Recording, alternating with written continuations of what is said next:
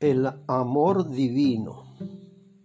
Tan pronto hablamos de amor, imaginamos a un héroe y a una heroína. ¿Por qué?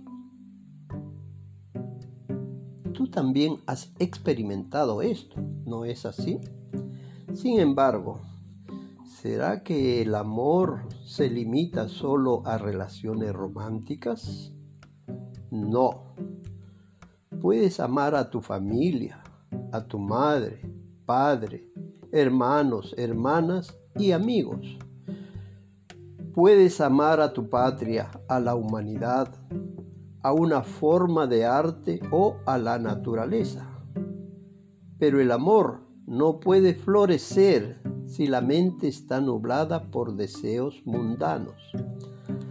Así como no se puede llenar un recipiente que ya está lleno, si quieres sentir el amor, debes aclarar tu mente.